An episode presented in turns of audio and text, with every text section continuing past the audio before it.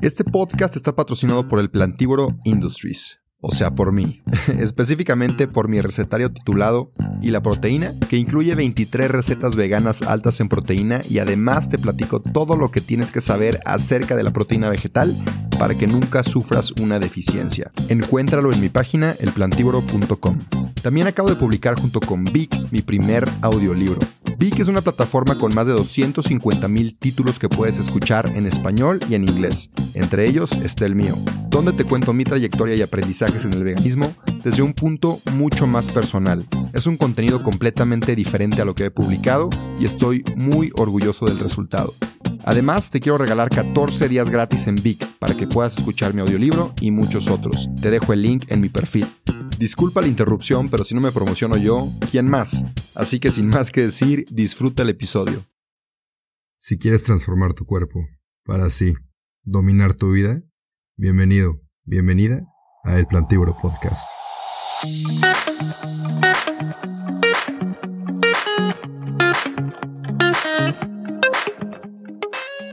Hola, hola señores y señoras plantívoros y plantívoras. Bienvenidos y bienvenidas a otro... Este va a ser minisodio para variarle un poco porque he publicado unos cuantos episodios un poco más largos, así que nos vamos a ir rápido. Hoy les quiero contar, les quiero explicar ¿Qué es el tofu? El tofu es un alimento extraño. Bueno, para mí fue extraño porque nunca lo había escuchado antes. Creo que alguna vez tuve una experiencia no tan buena con el tofu cuando yo no era vegano. Entonces les quiero explicar qué es y cómo cocinarlo para que sepa bien. El tofu en sí parece queso panela. No hay mejor descripción como esta.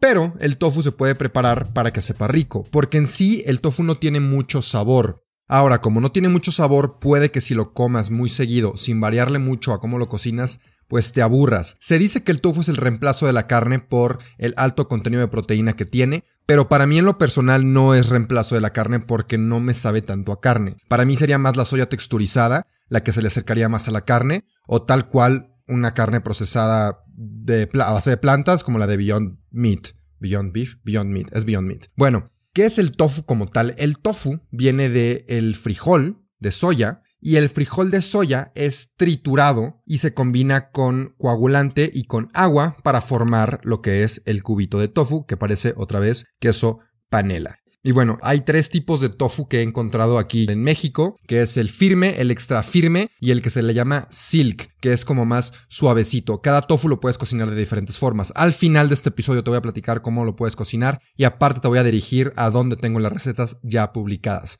Quédate conmigo porque te quiero platicar los beneficios y las propiedades nutricionales del tofu, sin antes decirte el origen del tofu. El tofu viene de Asia, se cree que se originó en Shanghai, en China, y de ahí se pasó al resto del mundo, pero esto fue reciente, o sea que los veganos que llevan unos cuantos años siendo veganos, antes le batallaban para conseguir tofu. Tú ya no le batallas, si estás en México lo consigues en Superama, en Costco, y en donde más lo he visto, en Cuesco, aquí en San Luis Potosí, y en HEB también, no sé si lo mencioné, pero HEB también está el tofu. No es nada caro, así que no hay excusa para no experimentar con él te platico un poquito de las propiedades del tofu. El tofu es alto en proteína, como yo te dije. Por 100 gramos de tofu recibes 8 gramos de proteína, más calcio que en la leche, 87 miligramos de calcio por cada 100 gramos de tofu, una buena cantidad de hierro, de potasio, de yodo, de zinc, de carbohidratos, 3 gramos de carbohidratos por 100 gramos de tofu, no tiene muchos carbohidratos, tiene un poquito más de grasa, tiene casi 5 gramos de grasa por cada 100 gramos, tiene también sodio, vitamina A, vitamina B1, vitamina B2, vitamina B3, vitamina B5,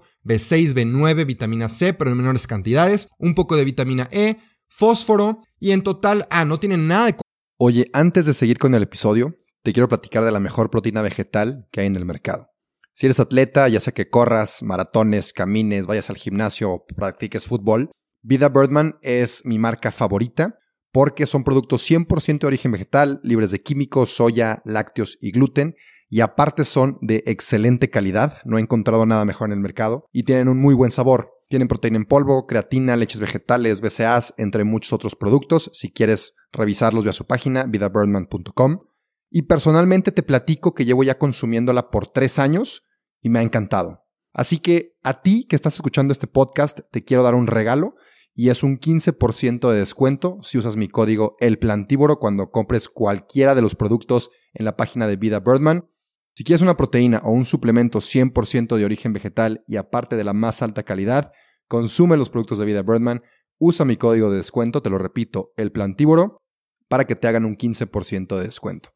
Eso es todo, sigue disfrutando del episodio. Colesterol y por 100 gramos son tan solo 89 calorías. O sea, no es muy alto en calorías, es alto en proteína y en muchas otras cosas que te hacen bien. Así que ahora ya para terminar y no aburrirte tanto, ¿cómo cocinar tu tofu? Una manera que me encanta prepararla, por ejemplo, en la mañana para un desayuno alto en proteína es hacer tofu revuelto. Tal cual como si hicieras huevito revuelto, pero en vez de matar al pollito y recibir mucho colesterol, simplemente haces un tofu revuelto. Y es sin el colesterol y la misma o más cantidad de proteína dependiendo de cómo lo prepares. La receta completa está en mi página de Instagram, El Plantívoro. Está un poquito en las recetas viejas, así que vas a tener que bajar un poquito. Si te da flojera, mándame un mensajito y yo te la envío con muchísimo gusto. También puedes agregar el silk tofu, acuérdate que te platiqué el que es más suavecito, en tus licuados, en tu smoothie bowl, en tu shake después de hacer ejercicio, simplemente para agregar más proteína en tu licuado. Y a tu licuado no sé si le echas proteína, fruta, dátil, espinaca y le agregas el tofu, es un boost de proteína